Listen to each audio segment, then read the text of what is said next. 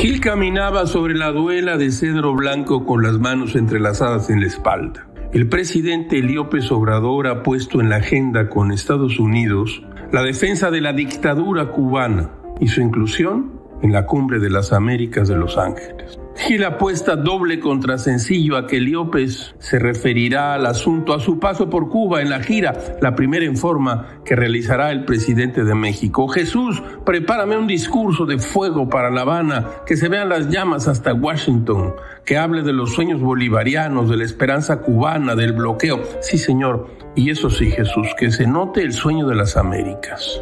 Dile a Pedro que te eche una mano. ¿A San Pedro? No es momento para bromas, Jesús. A Pedro Miguel. Amigos que no malquieren a Gamés le dicen que los presidentes mexicanos van a Cuba y tienen relaciones incluso amistosas con los dictadores. De acuerdo, pero esos presidentes no pretendían encabezar un bloque autoritario Cuba, Venezuela, Nicaragua, Bolivia. Gilga se pregunta, ¿es necesario ese punto de tensión con Estados Unidos y añadirlo al pleito con el gobernador de Texas, a la tibieza ante la invasión de Ucrania? Ahora mal sin bien, a Gil no, entra, no le entra en la cabeza aguantar las ofensas de Trump e incluso decirle que le simpatiza y confrontar a Biden porque no invita a Cuba, Venezuela y Nicaragua a la cumbre. ¿Estamos locos?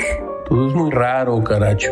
Como diría Albert Camus, la tiranía totalitaria no se edifica sobre las virtudes de los totalitarios, sino sobre las faltas de los demócratas.